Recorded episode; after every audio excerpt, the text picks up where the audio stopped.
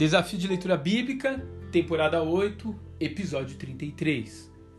Placar interno. 2 Coríntios, capítulo 6.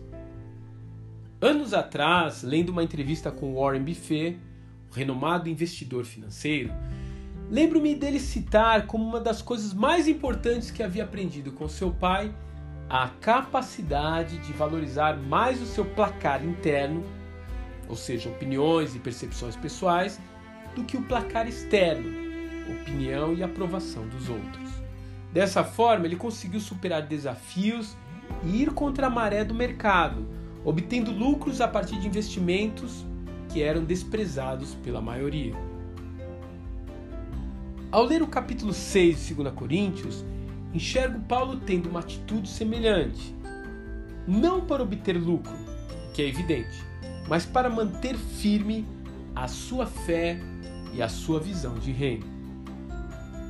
Ele inicia o capítulo citando Isaías 49, comparando seu chamado apostólico com o papel do profeta do Velho Testamento, que levava o povo de Deus ao arrependimento. E a seguir, Paulo expõe mais uma vez os sofrimentos que tanto marcaram o seu ministério.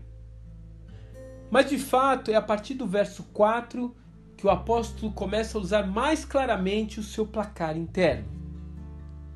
Antes, como ministros de Deus, tornando-nos recomendáveis em tudo, como enganadores, sendo verdadeiros, como desconhecidos, mas sendo conhecidos, como morrendo e eis que vivemos, como castigados e não mortos, como constritados, mas sempre alegres, como pobres, mas enriquecendo a muitos, como nada tendo e possuindo tudo.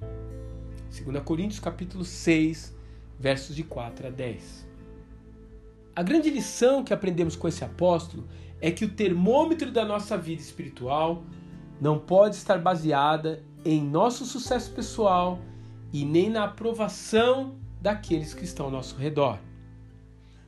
Antes, a testificação do Espírito Santo dentro de nós e a forma como o seu agir em nossas vidas produz frutos é que devem ser o nosso parâmetro. Não apenas isso, mas também o alento que nos dá a força na hora da adversidade.